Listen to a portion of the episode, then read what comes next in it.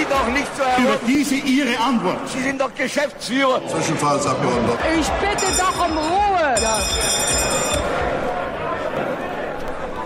Herzlich willkommen zur achten Folge Zwischenruf, dem politikwissenschaftlichen Podcast rund ums Parlament. Mein Name ist Oliver Kannenberg und ich bin wissenschaftlicher Mitarbeiter am Institut für Parlamentarismusforschung. In dieser Episode werfen wir den Blick über den Atlantik auf die Vereinigten Staaten von Amerika nach dem Machtwechsel von Donald Trump zu Joe Biden. Wir blicken auf die beiden Kammern des Parlaments, die Rolle der Parteien und hinterfragen auch den deutschen Blick auf die USA. Dafür haben wir uns zwei tolle Gäste eingeladen. Ich wünsche euch viel Spaß bei dem Gespräch, das wir am 2. März via Zencaster Online aufgezeichnet haben. Ich begrüße heute bei mir Alisa Jung und Dr. Michael Kolkmann. Meine beiden Gäste, Alisa Jung zum einen, hat in Mainz, Mailand und Berlin studiert, danach im ZDF-Studio in Rom hospitiert und ist aktuell Reporterin für ZDF heute und genauer gesagt crossmediale Korrespondentin in Washington. Hallo Alisa. Hallo, ich freue mich sehr, äh, heute bei euch dabei zu sein. Ich freue mich, dass du da bist. Und zum Zweiten haben wir hier Dr. Michael Kolkmann.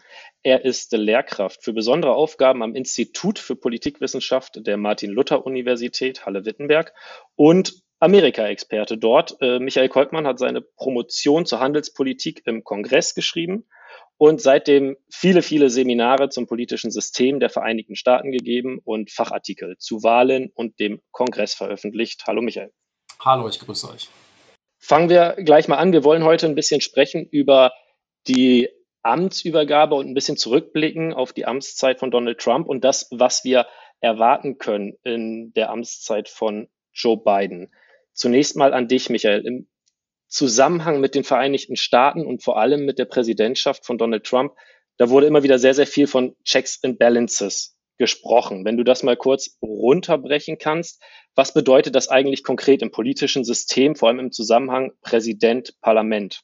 Also wann immer wir über die Vereinigten Staaten sprechen, und das machen wir, wie du gesagt hast, ne, in vielen Lehrveranstaltungen, dann identifizieren wir die USA immer als präsidentielles System und Checks und Balances ist quasi die sehr spezifische Ausprägung. Das heißt, wir sprechen über mehrere Gewalten, die sich im Idealfall gegenseitig austarieren, balancieren sollen, so dass keine Gewalt zu stark wird. Ursprünglich hatten die Verfassungsväter übrigens befürchtet, dass der Kongress zu mächtig werden würde. Den Präsidenten hatte man dort noch gar nicht äh, im Hinterkopf. Deshalb hat man den Kongress auch im ersten Verfassungsartikel behandelt, den Präsidenten erst im zweiten. Ähm, und man kann an vielen Punkten diese Checks und Balances quasi ja nachvollziehen. Ne? Also natürlich kann der Kongress Gesetze verabschieden, der Präsident kann ein Veto einlegen. Der Kongress kann das Veto wieder mit zwei Drittel Mehrheiten überstimmen. Der Präsident schlägt etwa Richter für den Supreme Court vor. Die müssen vom Senat aber bestätigt werden. Umgekehrt kann der Supreme Court ne, Gesetze für verfassungswidrig erklären, aber vielleicht auch Handlungen und Entscheidungen der Exekutive. Die Amtszeiten sind unterschiedlich. Äh, es gibt ne, Möglichkeiten des Kongresses, Untersuchungen einzuleiten. Ne, ähm, was wir zweimal unter Trump gesehen haben, etwa ein Impeachment-Verfahren, auch wenn es in beiden Fällen gescheitert ist. Ähm, und was natürlich das Ganze jetzt sehr spannend macht, wenn man auf die letzten vier Jahre Trump zurückguckt, dann natürlich die Frage, wie agiert ein politischer Akteur in diesem System der Checks und Balances, der vorher noch kein politisches Amt innehatte, der einen, sagen wir, sehr ungewöhnlichen Wahlkampf gemacht hat, der diese Wahl dann gewonnen hat, vermutlich auch zu einem Großteil zu seiner eigenen Überraschung und dann in diesem System agieren musste. Und wenn man vielleicht nochmal politikwissenschaftlich an die Frage rangehen will, dann sind es ja immer so spannende Fragen, was entscheidet eigentlich darüber, was am Ende an Politik passiert? Sind es die Strukturen? Sind es die Institutionen? Sind es also die Checks und Balances dieses politischen Systems? Oder kommt es am Ende auf Akteure an, die in diesen Institutionen handeln, aber gewisse Handlungsspielräume haben, aber vielleicht auch Handlungsrestriktionen? Und wahrscheinlich muss man beides zusammendenken. Äh, und das macht, glaube ich, die vier Jahre Trump politikwissenschaftlich so interessant, weil vieles, was man vorher für richtig gehalten hat, ähm, plötzlich ne, womöglich auf den Prüfstand gestellt werden musste. Da hast du schon äh, einen guten Punkt angesprochen, und zwar die politikwissenschaftliche Perspektive auf das, was in den letzten vier Jahren Trump so vonstatten gegangen ist, möchte ich mal sagen. Ähm, Alisa, wie war da deine Sicht, vor allem auch in den letzten Monaten, wo du ja hautnah mit dabei warst? Wie würdest du aus der Sicht der Journalistin einmal ähm, die Präsidentschaft Trump zusammenfassen oder wie blickst du darauf zurück? Ich kann am besten eigentlich sprechen jetzt über das letzte Jahr. Ich bin seit genau einem Jahr fast auf den Tag jetzt hier und das war äh, tatsächlich, ich habe jetzt nochmal Revue passieren lassen, was da eigentlich in diesem Jahr alles so passiert ist. Es war wirklich ein ähm, ganz herausragendes Jahr und es ist vieles so gekommen oder so passiert, Dinge, die es so zuvor noch nie gab. Und äh, das ist auch größtenteils oder teilweise wegen Donald Trump äh, so gewesen und so passiert. Also unter anderem jetzt ganz äh, noch relativ frisch, wobei auch seitdem wieder so viel passiert ist, der Sturm auf das Kapitol. Also im Januar, ähm, am Anfang Januar das sind ja Dinge, das, das haben sich hier viele Leute überhaupt nicht äh, zu träumen gewagt äh, oder ausgemalt, sagen wir es eher mal so, in ihren schlimmsten Albträumen, dass sowas passieren kann. Also es war jetzt wirklich ein Jahr, äh, klar, es war Wahlkampf, der ist hier in den USA immer recht äh, scharf und manchmal auch schmutzig. Das war also der Fall, aber es waren eben auch ganz viele Momente, wo man sich gefragt hat, ähm, was passiert hier gerade mit der Demokratie in dem Land? Hält die das aus? Und inwieweit dehnt jetzt hier auch gerade ähm, der ehemalige Präsident Trump. Also die Situation, wie, ja, inwieweit dehnt er also hier ähm, Dinge in eine Richtung, wie, wie es das so zuvor noch niemals gab. Und jetzt ist ja auch tatsächlich, also es ist ja schon entschieden, äh, das zweite Impeachment-Verfahren gegen ihn ist ja auch so ausgegangen, dass er da also freigesprochen wurde. Und das Spannende jetzt auch für die Zukunft ist, man muss gucken, die Republikanische Partei hat sich jetzt eigentlich ziemlich positioniert ähm, und hat sich also ja nicht von ihm abgewandt, der Großteil zumindest. Ne? Und das ist spannend für die Zukunft. Also wie äh, stellt sich die Republikanische Partei da jetzt auf? Und die nächste Wahl ist zwar noch vier Jahre entfernt, aber die Midterms sind in zwei Jahren und in drei Jahren weiß man auch schon, wer wahrscheinlich da wieder gegeneinander antritt. Also es ist alles gar nicht so weit voneinander entfernt.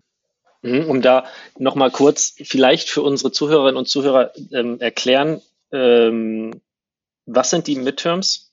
Also das sind hier quasi Zwischenwahlen, wo dann doch äh, quasi nochmal, also genau, zwischen, zwischengewählt wird, ein Zwischenstand quasi passiert in den USA. Das sind nicht die Präsidentschaftswahlen, aber da wird eben also schon mal ähm, im Repräsentantenhaus beispielsweise neu gewählt und da können sich also Mehrheiten auch wieder verschieben. Und aktuell ist es so, dass die Demokraten also im Repräsentantenhaus die Mehrheit haben und im Senat haben wir eine ganz interessante Situation eigentlich. Da gibt es ein ein 50-50, ein Putt, ähm, also Hälfte demokratische Senatorinnen und Senatoren, die andere Hälfte republikanische Senatorinnen und Senatoren. Und da ist am Ende also spannenderweise die neue Vizepräsidentin Kamala Harris das Zünglein an der Waage. Also wenn es da dann zu einer Entscheidung kommt, wo man sich nicht einigen kann, wäre sie dann quasi die letzte Stimmgeberin. Um das vielleicht zu ergänzen, weil ich das vorhin in anderem Kontext gelesen habe. Ähm, seit dem Bürgerkrieg gab es 40 Zwischenwahlen und in 37 dieser 40 Zwischenwahlen hat die äh, Partei des amtierenden Präsidenten Mandate verloren.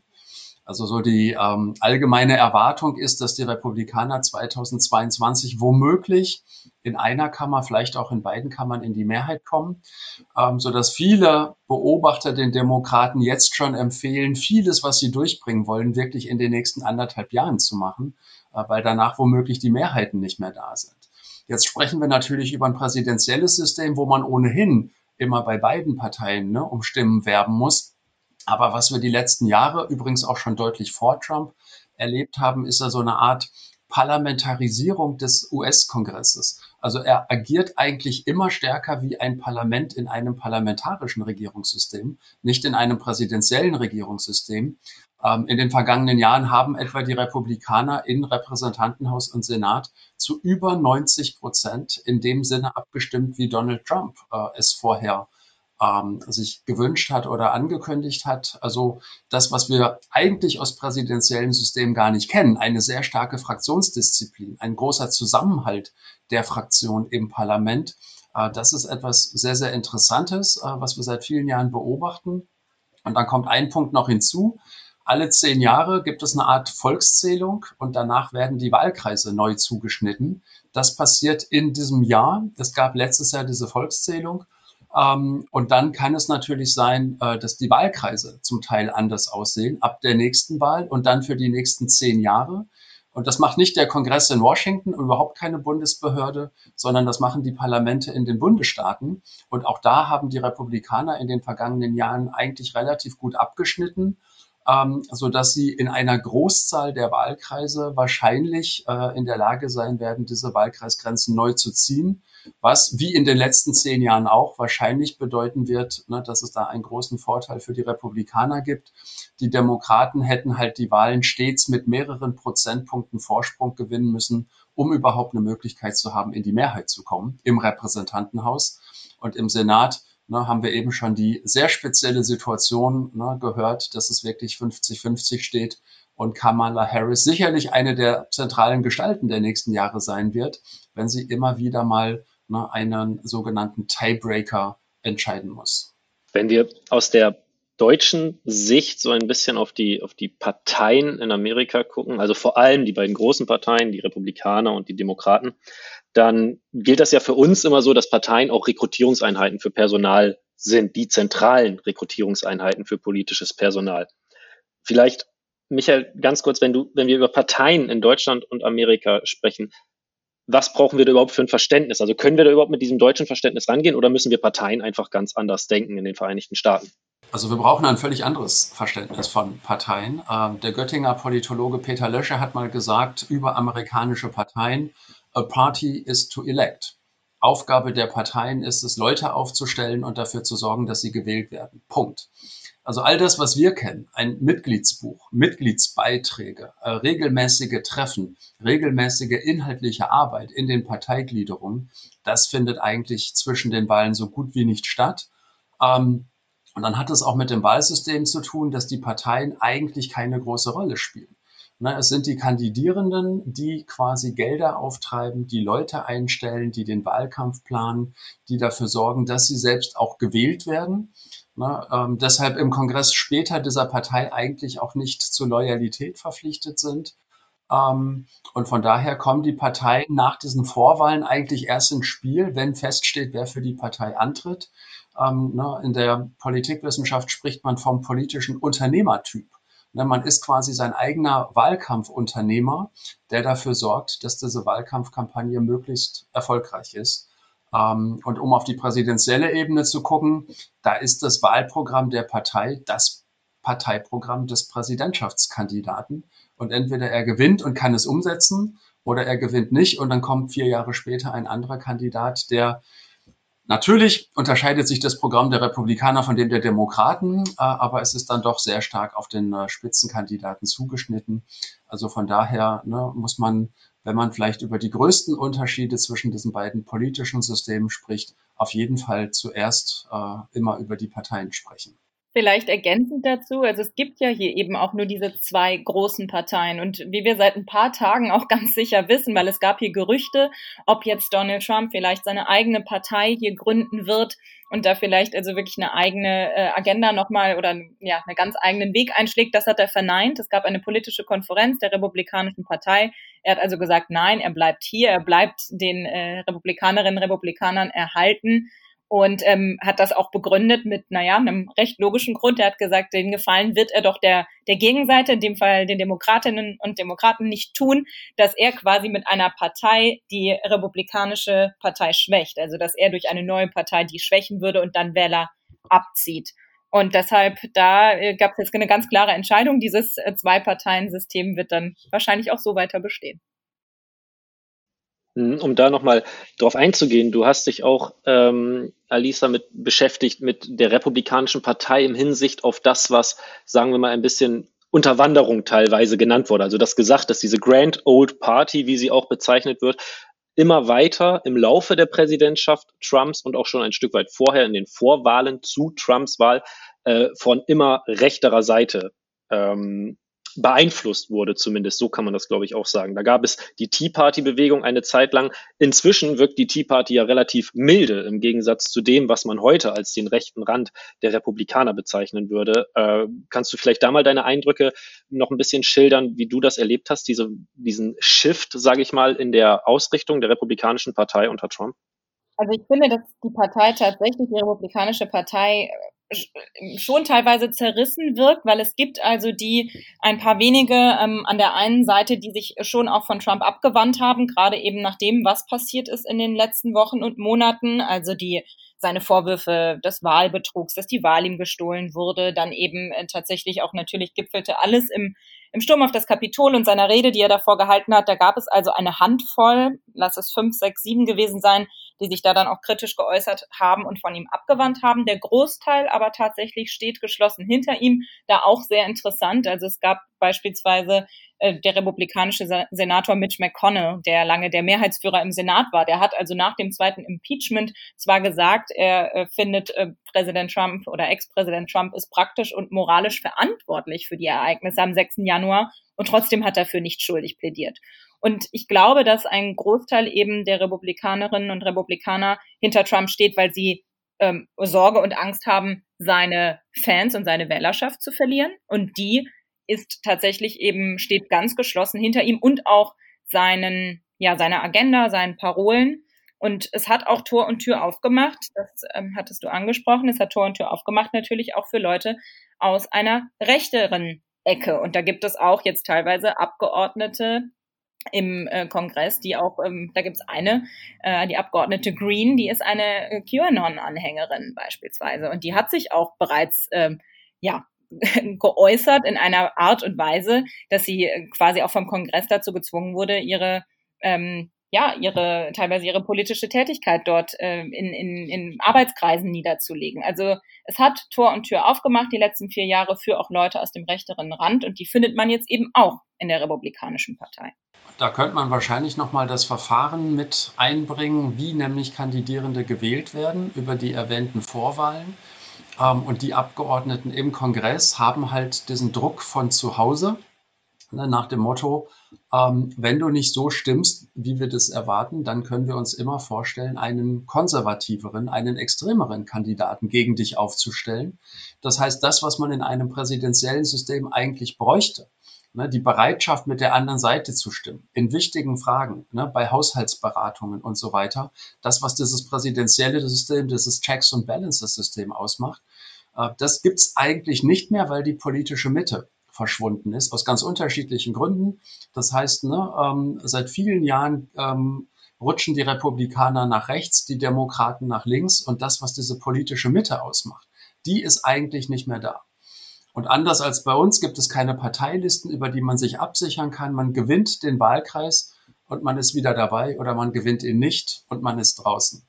Und dann kommt noch hinzu, ne, dass man natürlich fragen kann, wer geht zu diesen Vorwahlen, wer entscheidet darüber, wer Kandidat ist.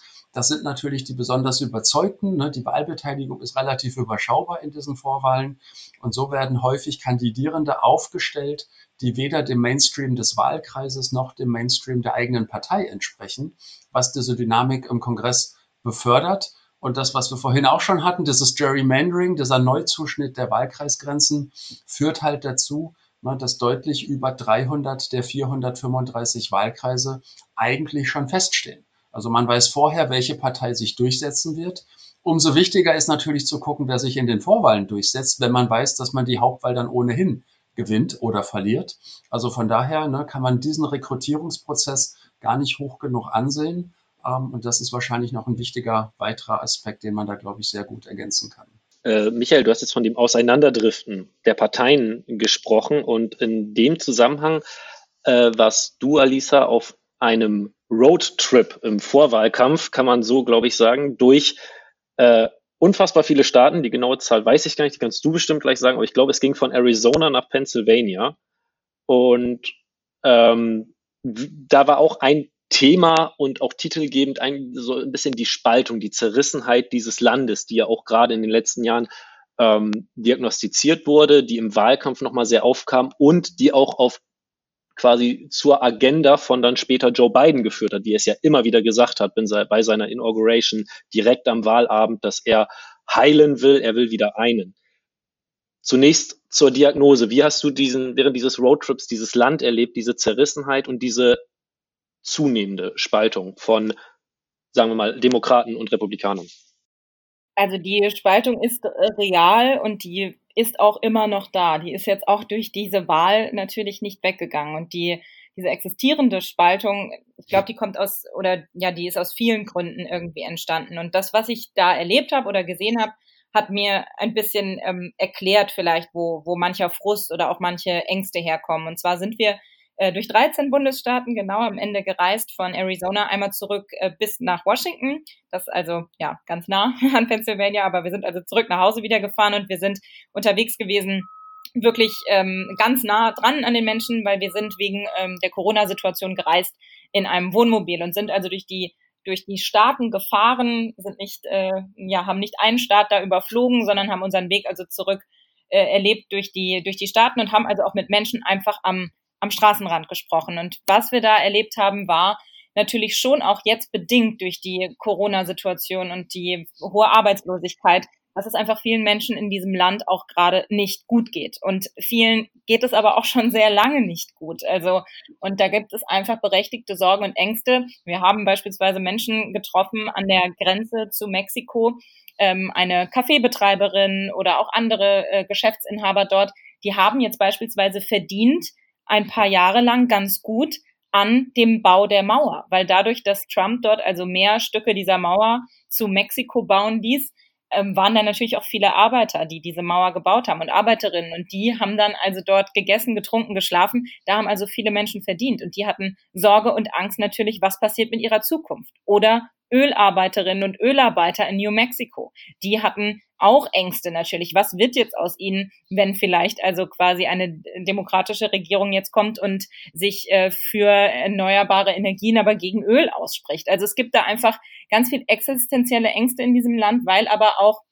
der Fall ähm, ins Bodenlose so nah ist. Ähm, also das bedeutet, hier gibt es einfach nicht ein großes Sicherheitsnetz, was einen auffängt. Hier sind nicht besonders viele Menschen krankenversichert. Äh, hier sind, hier gibt es einfach wirklich, entweder du hast einen Job oder du hast keinen. Und wenn du keinen hast, dann ist auch ganz schnell die Obdachlosigkeit nicht weit.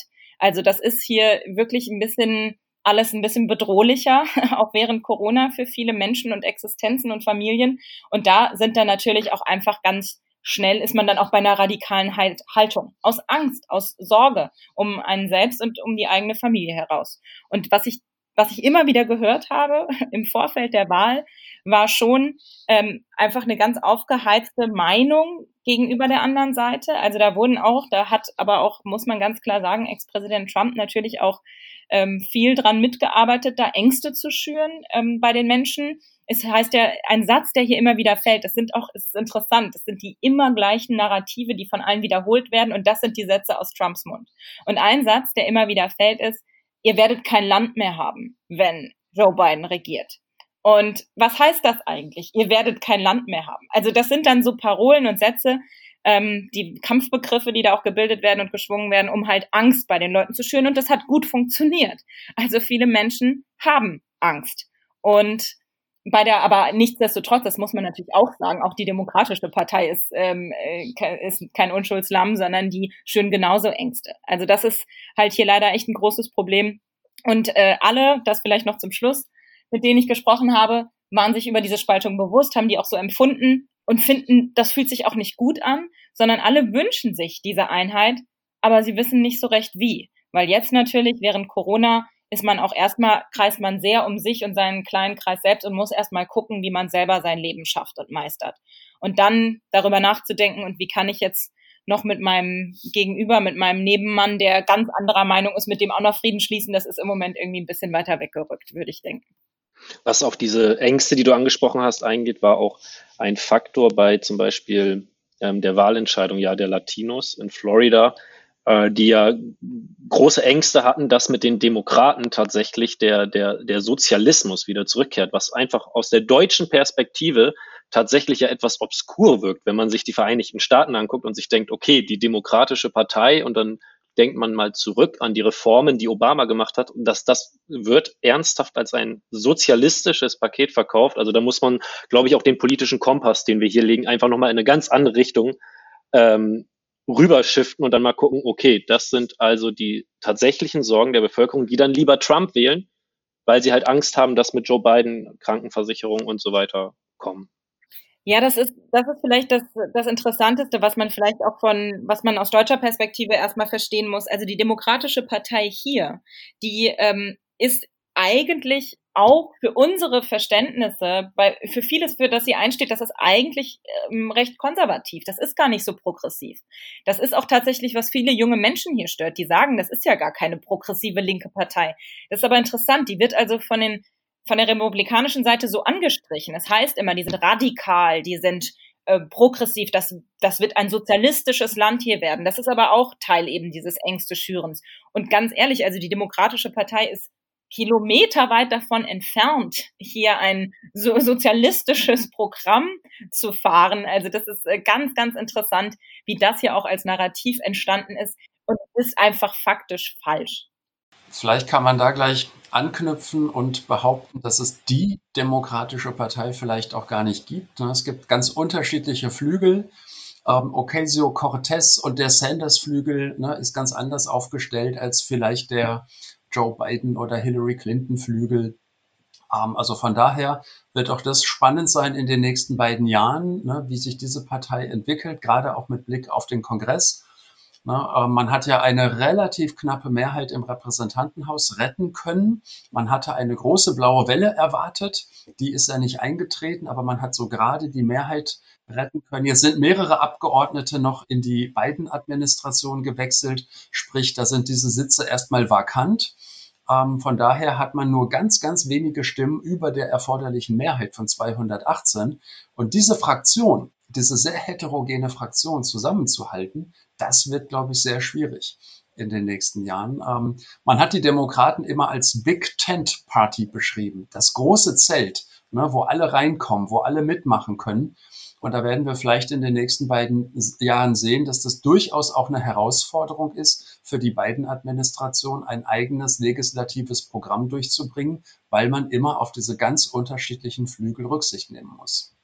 Wenn wir da nochmal uns angucken, wie Biden ja auch erstmal Kandidat wurde, dann war er ja in einem unglaublichen Vorwahlkampfrennen, wo zwischenzeitlich eine schier unüberschaubare Zahl an Kandidatinnen und Kandidaten äh, sich beworben hat. Am Ende hat er dann den, die Vorwahl gewonnen, aber war so gewissermaßen nicht ganz der Herzenskandidat, kann man sagen, von verschiedenen Flügeln. Es war der Kompromisskandidat. Sowas kennen wir auch von deutschen Parteien, wenn die einen Kanzlerkandidaten, um das mal so äh, zu, zu übertragen, grob aufstellen, dass man sich da auch einigen muss zwischen den Flügeln.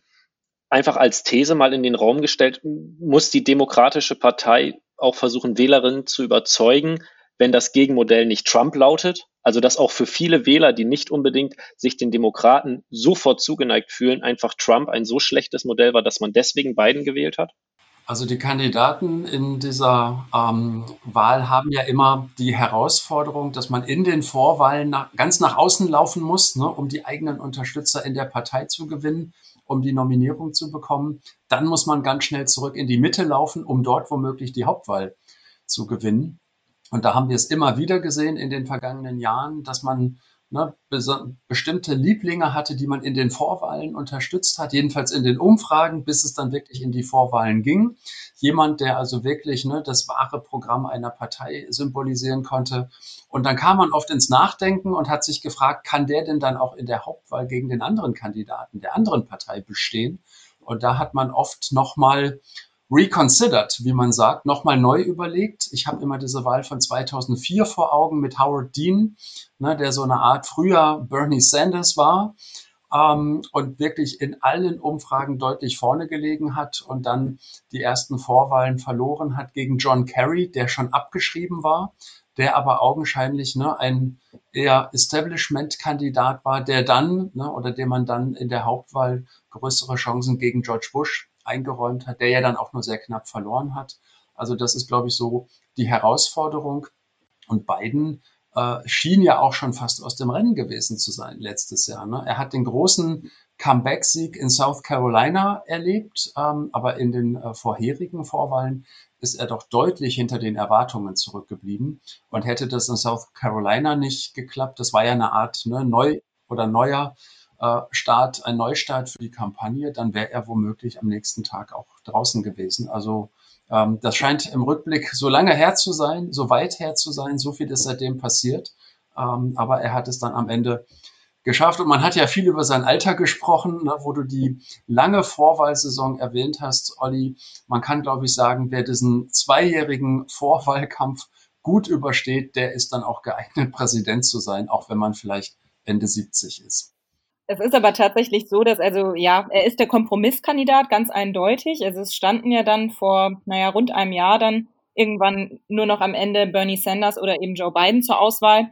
Und Bernie Sanders wäre also der progressivere Kandidat gewesen. Viele junge Menschen hätten den gerne gesehen, haben aber dann teilweise auch äh, nochmal überlegt und dann am Ende ging es wirklich nur darum, das haben alle gesagt, mit denen ich gesprochen habe, wir brauchen einen, der Trump schlagen kann. Darum, das war das Einzige, was also für die demokratischen Wählerinnen und Wähler da gezählt hatten. Sie haben sich dann für Biden entschieden als quasi Sicherheitsoption.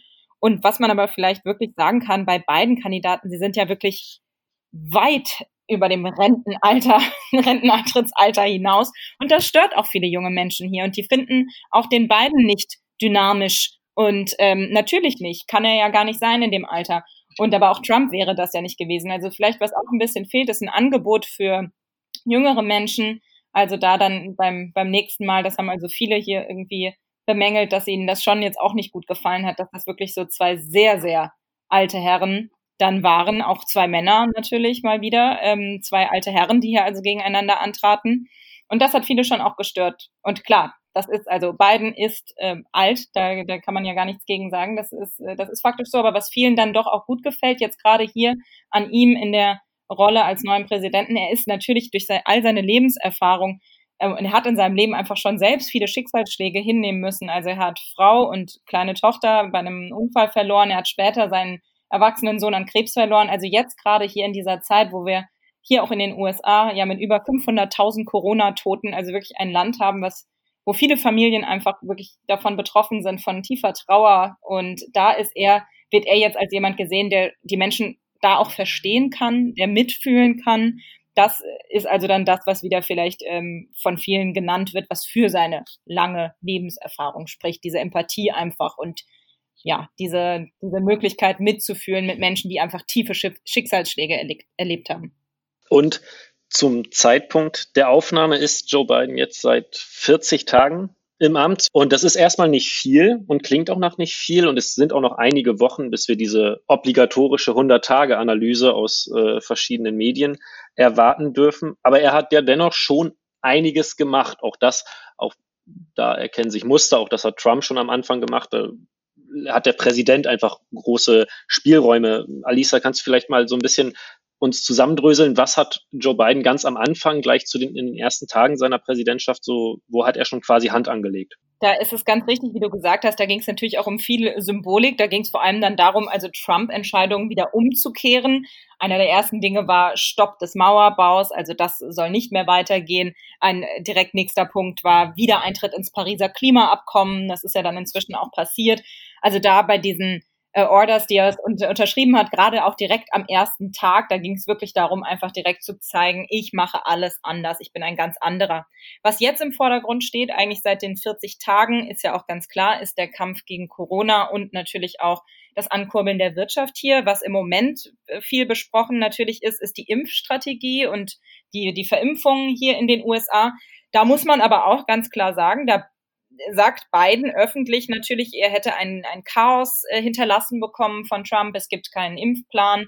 Und es ist auch tatsächlich so, dass hier also in der Infrastruktur es immer noch äh, viele Probleme gibt. Was aber positiv, also quasi da was er mitnehmen konnte, ist dann doch, dass die Trump-Regierung also ja frühzeitig, ganz, ganz am Anfang, in also die äh, Impfstoffhersteller investiert hat und die USA da also ja groß eingekauft haben, schon letzten Sommer und also die USA jetzt dastehen mit also einer sehr großen Anzahl an Impfdosen, die hier also auch in einer höheren Geschwindigkeit zumindest als das aktuell in Deutschland der Fall ist, verimpft werden. Das ist also im Moment äh, ein ganz großer Punkt. Natürlich der Kampf gegen Corona, das hat jetzt hier die, die ersten 40 Tage bestimmt. Was er sich als nächstes äh, da aber auch vornimmt, was, was bei ihm hoch auf der Agenda steht, ist zum einen äh, der Klimaschutz. Da ist, steht im April auch ein US-Gipfel hier an zum Klima. Da möchte er also nicht untätig bleiben. Und auch in Sachen Einwanderung ähm, ist quasi so sein anderes nächstes großes Thema, wo er auch schon einige Schritte gegangen ist. Also diese Schwerpunkte, die spiegeln sich auch in Umfragen, wenn man die Bevölkerung fragt, was die größten Probleme sind. 80 Prozent ne, haben neulich in einer Umfrage gesagt, die Wirtschaft, 79 Prozent Corona.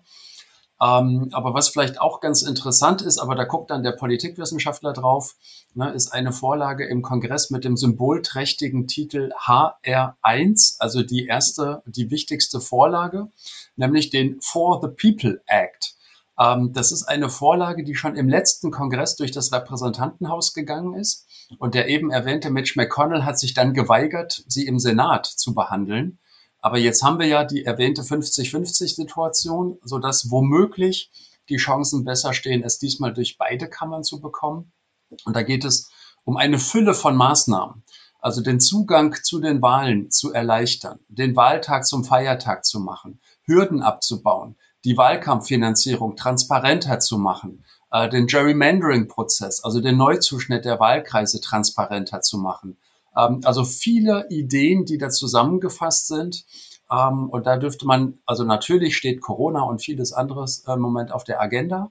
Ähm, aber wer weiß, ob das nicht ne, eine Möglichkeit wäre, viele der auch bei der letzten Wahl identifizierten Probleme äh, ja, anzugehen und mit einer solchen Vorlage dann vielleicht auch durch den Kongress zu bekommen, auch wenn wir wissen, ne, dass es für Gesetzesvorlagen im Senat immer noch den Filibuster gibt, also diese Dauerrede. Ne, deshalb wäre nicht wichtig, auf die 50-50 zu gucken, sondern ob man zu 60 Stimmen kommt, ähm, beziehungsweise zu 41, um einen solchen Filibuster zu beenden. Ähm, aber es gäbe dann Möglichkeiten, ne, eine solche Vorlage womöglich auch anders zu verabschieden. Da sind wir dann im ne, sehr technischen Klein-Klein des parlamentarischen Prozederes. Aber das wäre jetzt aus wissenschaftlicher, aus politikwissenschaftlicher Sicht vielleicht eine ganz interessante Vorlage, die man die nächsten Wochen und Monate mal im Auge behalten sollte. Und wir haben davon gesprochen, dass äh, Biden in den ersten anderthalb Jahren versuchen wird, sehr, sehr viel von seiner Agenda, die er jetzt erstmal mitnimmt, durchzusetzen, da wir dann noch dieses Unified Government haben, also die Einheit, parteipolitische Einheit kann man sagen, von Kongress und Präsidentenamt. Dann kommen die Midterms, auch über die haben wir schon gesprochen, also die Zwischenwahlen, die klassische Evaluation auch der Arbeit des Präsidenten. Und Michael, vielleicht, was passiert denn, wenn die kippen sollten? Also so wie du schon meintest, wenn das in, wieder in Richtung der Republikaner geht, ist es dann quasi, kann Biden seine Agenda dann erstmal zur Seite legen, beenden? Was hat er dann noch für Spielräume? Kann er da vielleicht auch was von seinem parteipolitischen Vorvorgänger lernen. Obama, der ja viel mit dieser Situation konfrontiert war. Ja, Obama hatte anfangs in der Tat versucht, ne, in einem Spirit of Bipartisanship, in einer überparteilichen Herangehensweise auch Republikaner für seine großen Vorlagen zu gewinnen, für die Gesundheitsreform, äh, das äh, Stimuluspaket für die Wirtschaft, die Rettung von Wall Street, die Rettung der Automobilindustrie. Äh, aber in den meisten Fällen hat er nicht eine einzige republikanische Stimme bekommen und hat ja dann, wie viele sagen, den Preis dafür bezahlt, weil dann die Zwischenwahlen 2010 aber sowas von in die Hose gegangen sind, ne, mit einem Rekordverlust an Mandaten.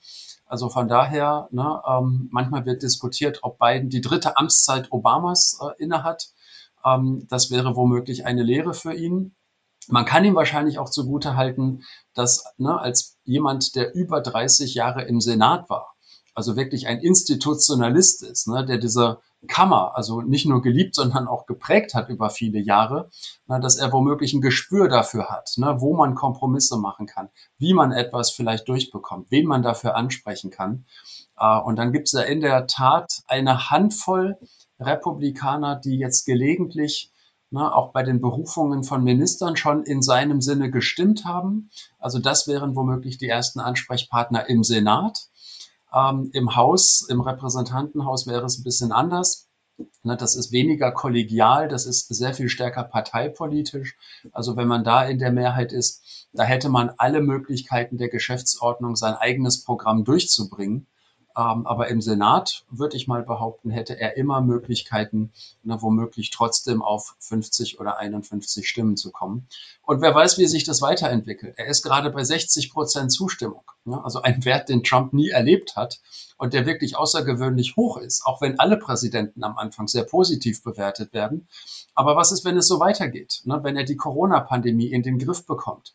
Äh, wenn Wählerinnen und Wähler registrieren, ne, dass äh, er die wesentlichen Probleme wirklich in Angriff nimmt. Also wer weiß, ob man sich dann nicht einem sehr populären Präsidenten wirklich in den Weg stellen kann und will. Also da sind, glaube ich, noch viele Fragen offen. Äh, trotzdem wird er versuchen, ne, möglichst viel jetzt bis zur nächsten Zwischenwahl auf den Weg zu bringen. Und ein weiterer Aspekt, der Trump und Biden unterscheidet und unterscheiden auch weiter wird, ist sicherlich der Umgang mit Medienvertretern, wenn wir uns das angucken, was Trump da auch gewissermaßen geprägt veranstaltet hat, gab es da sehr, sehr viele denkwürdige Pressekonferenzen, denke ich mal. Ähm, Alisa, wie nimmst du das wahr, auch unter den Kolleginnen und Kollegen in Washington? Ist das so ein Stück weit eine Erleichterung, also kein Wohlwollen jetzt gegenüber dem neuen Präsidenten Biden, aber ein Stück weit Erleichterung, dass man so ein bisschen wieder zu einem sagen wir mal, gepflegten Umgangston zurückgekehrt ist? Ich glaube, es ist äh, vor allem auch jetzt für die Kolleginnen und Kollegen hier vor Ort, ähm, die jetzt einfach auch wieder die, die Presse, die, die Pressebriefings ne, jeden Tag haben, ähm, wo es einfach auch die Möglichkeit gibt, wieder informiert zu werden über die Regierungsarbeit, Fragen zu stellen, ohne da ja, entweder beleidigt oder überhaupt nicht äh, dran oder ernst genommen zu werden. Also es gibt da jetzt einfach wieder mehr Austausch. Es ist tatsächlich eine andere sprachliche, ja, eine andere Sprachkultur, ein anderes Miteinander. Ähm, was, glaube ich, den größten Unterschied auch nochmal für alle gemacht hat, war der dass der Präsident, also Ex-Präsident Trump von Twitter verbannt wurde, das aber auch ja eben noch am Ende seiner letzten Tage. Das war ja aber auch eigentlich sein Hauptsprachrohr. Er hat ja selbst, also am allerliebsten äh, selbst und direkt kommuniziert über Twitter und das Problematische dort am Ende war eben natürlich, dass da einfach so viele äh, Lügen und Falschaussagen dabei waren, dass er dann also selbst Twitter ein eingeschritten ist und also ihn von dort verbannt hat. Äh, unter anderem gab es auch andere Netzwerke wie Parler, die recht populär waren, wo also auch viel, ähm, ja, in dem Falle Falschmeldungen verbreitet worden sind und viel auch abgelaufen ist in der Organisation jetzt hier zu den Protesten, denn auch der Sturm aufs Kapitol, da haben sich also viele Leute auch dort getummelt und sich ausgetauscht, dass das auch nicht mehr funktioniert. Dieses Netzwerk hat schon jetzt hier ein bisschen einfach die Kommunikation anders gemacht. Also es ist jetzt tatsächlich irgendwie, es ist, es ist ruhiger natürlich dadurch, dass Trump nicht mehr bei Twitter ist. Es ist also nicht mehr äh, jeden Tag, jeden Abend, wenn er dann also eifrig losgetwittert hat, hier eine, eine Meldung nach der anderen, die sich überschlägt. Das ist also insofern jetzt alles wieder ein bisschen äh, ruhiger, kontrollierter, ja, ein anderer Ton in jedem Falle. Und was aber vielleicht jetzt auch noch interessant bleibt zu beobachten, was sich ganz klar gezeigt hat an dem Tag von dem ähm, Sturm eben auf das Kapitol, war auch wirklich äh, Hass und Wut, die sich also innerhalb der Bürgerinnen und Bürger gegenüber den Medien da in, in, in, ja, losgelassen haben, ne? was da quasi also äh, ja passiert ist. Da wurden also viele äh, Medienvertreterinnen und Vertreter angegriffen und attackiert, also unter anderem auch ein ZDF-Team. Da wurde also Equipment von uns zerstört. Und ähm, unser Studioleiter hier, Emma Thewissen, musste dann also auch da die, ja, die Szenerie verlassen, weil das einfach nicht mehr sicher war.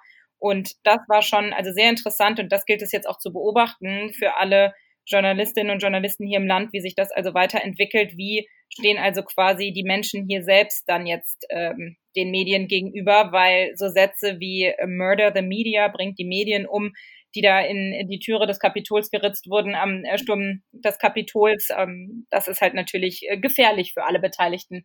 Ich persönlich aber muss sagen, also ähm, vor eben dem diesem Tag, den 6. Januar, hatte als ausländische Medienvertreterin jetzt keine ähm, Probleme hier. Im Gegenteil, das ist, ähm, war immer sehr alle waren mir sehr aufgeschlossen, haben immer mit mir gesprochen. Es ist eher so ein bisschen ein ähm, trauriges Phänomen, was sich auf die lokalen Medien ähm, zuvor zumindest irgendwie bezogen hat.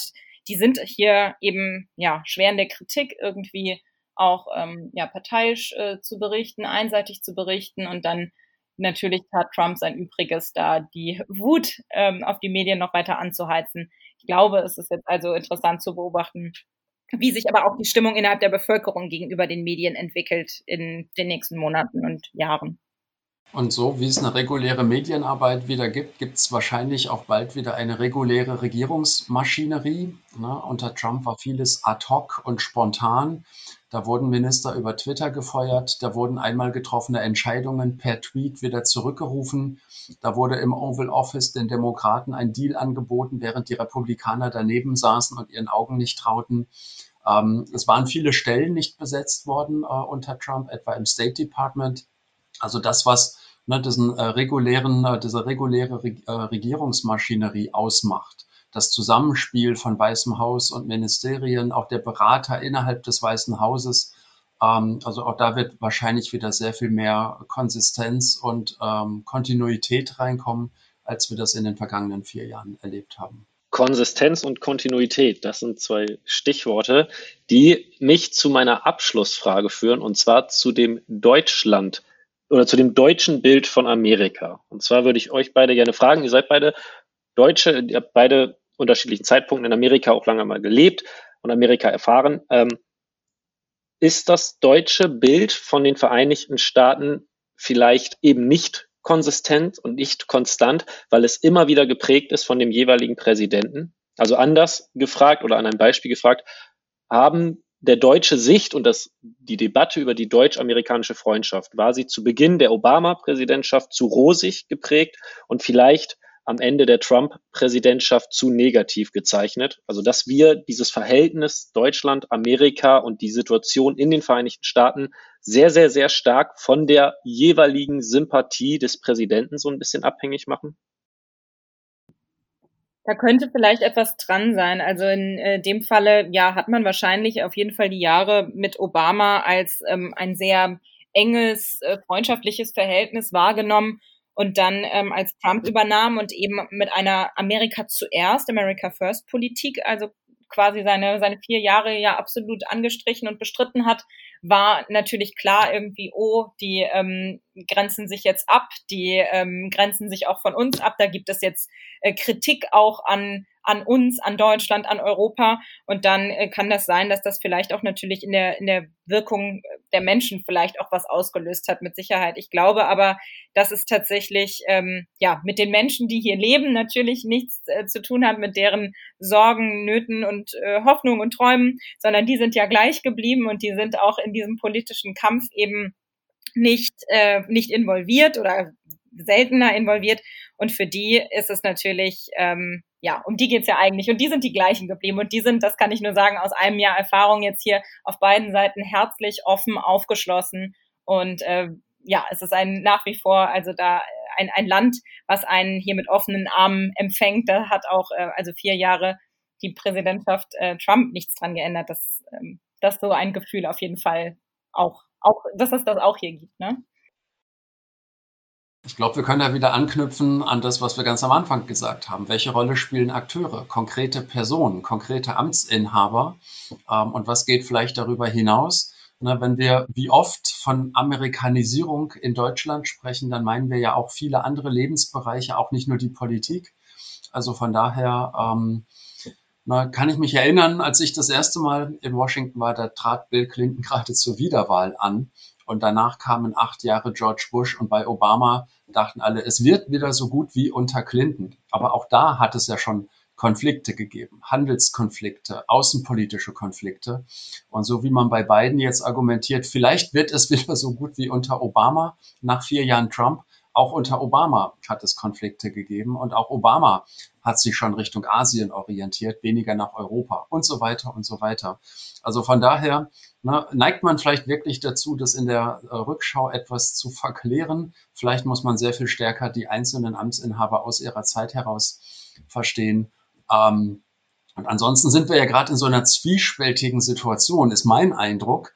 Ähm, ne, äh, Joe Biden ist gerade fünf Wochen im Amt, aber eine Amtszeit von Donald Trump scheint so unglaublich lange her zu sein, äh, vielleicht weil er nicht mehr auf Twitter ist, vielleicht weil er sich jetzt am Wochenende erst wieder zu Wort gemeldet hat. Aber auf der anderen Seite, es waren nur fünf Wochen. Aber vielleicht kommt einem das auch so vor, weil Joe Biden wirklich mit Vollgas gestartet ist. Am ersten Tag ne, allein 17 ähm, Verwaltungsvorschriften unterschrieben hat und jetzt wirklich in vielen Bereichen versucht, ne, erste Konturen zu gewinnen. Ähm, und da dürfen wir sehr gespannt sein, wenn nicht nur 40 Tage, wie du gesagt hast, vergangen sind, sondern 100 Tage. Also vielleicht sprechen wir uns dann Ende April nochmal wieder. Auch ein gutes Fazit. Das heißt, wir werden auf jeden Fall festhalten, dass es spannend bleibt in den Vereinigten Staaten, dass wir die Entwicklungen allesamt gespannt verfolgen und dass wir jetzt alle, sowohl ich als auch die Hörerinnen und Hörer, ein Stück weit schlauer sind und besser wissen, wie es in den Vereinigten Staaten so politisch läuft. Dafür bedanke ich mich ganz herzlich bei Michael Kolkmann, Lehrkraft an der Martin-Luther-Universität Halle-Wittenberg und bei Alisa Jung, ZDF Studio Washington. Vielen Dank, dass ihr heute bei mir wart. Das war das Gespräch mit Alisa Jung und Michael Kolkmann. Und nun kommen wir ohne weitere Umschweife direkt zu unserer zweiten Lesung. Neben den zahlreichen angesprochenen Texten und Reportagen, die ihr alle auch in den Show Notes verlinkt findet, äh, wollen wir euch passend zum heutigen Thema ein Buch empfehlen, das im November des letzten Jahres erschienen ist und dort bereits für einige Aufmerksamkeit gesorgt hat. Es geht um den ersten Teil der politischen Biografie des ehemaligen US-Präsidenten Barack Obama mit dem Titel A Promised Land oder in der deutschen Übersetzung ein verheißenes Land. Angefangen bei seiner Jugend in Indonesien und auf Hawaii über seine Zeit als Community Worker bis zu seinem politischen Aufstieg zum 44. Präsidenten der Vereinigten Staaten ist das Erzählte nicht nur allgemein interessant, sondern bietet auch dem politikwissenschaftlich und politisch interessierten Leser und Leserinnen interessante Einblicke in die Welt der amerikanischen Politik, etwa die Bedeutung der Vorwahlen oder die lange Geschichte seiner angestrebten Gesundheitsreform. Obama beschreibt zudem, wie wichtig die Hintermänner und Frauen sind, die für einen Politiker arbeiten und wie viel er seiner Familie auf seinen verschiedenen politischen Stationen abverlangt hat. The Promised Land ist durchweg sehr anschaulich geschrieben, mit vielen Anekdoten versehen und geizt auch nicht mit dem typisch amerikanischen Pathos. Das war die achte Folge Zwischenruf, der politikwissenschaftliche Podcast rund ums Parlament. Wir hoffen, euch hat auch diese Episode wieder gefallen. Lasst uns gerne Feedback, Kritik oder Anregungen da. Ihr könnt uns dafür erreichen, zum einen unter Twitter. Dort sind wir unter dem Handle i-par zu finden, sowie per Mail unter info.ipal.de oder auch über die Kommentarfunktion oder ihr könnt uns auch gerne eine Bewertung schreiben, zum Beispiel bei Apple Podcasts. Ich hoffe, dass wir uns auch bei der nächsten Folge wiederhören. Bis dahin, alles Gute.